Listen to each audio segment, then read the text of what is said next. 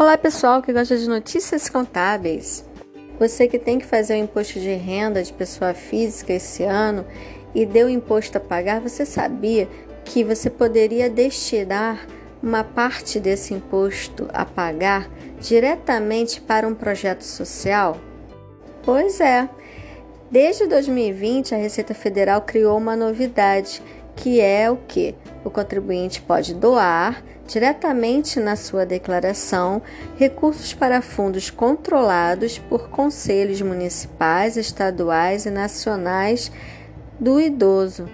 A novidade ela foi instituída pela Lei 13.797 de 2019, com validade para declarações a partir do ano seguinte, ou seja, a partir de 2020.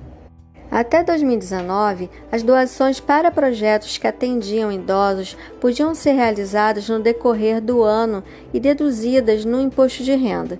Com essa lei, elas passaram a ser feitas diretamente na declaração, sendo pagas junto com a primeira cota ou cota única do imposto. O mecanismo é semelhante ao aplicado em contribuições a fundos vinculados ao Estatuto da Criança e do Adolescente.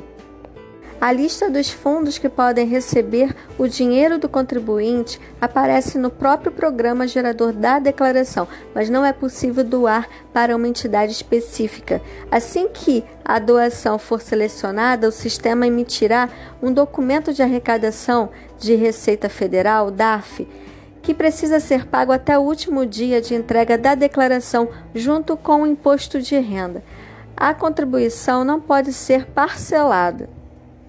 Esta doação está limitada a 6% do imposto devido ou da restituição, com até 3% sendo usados para cada categoria.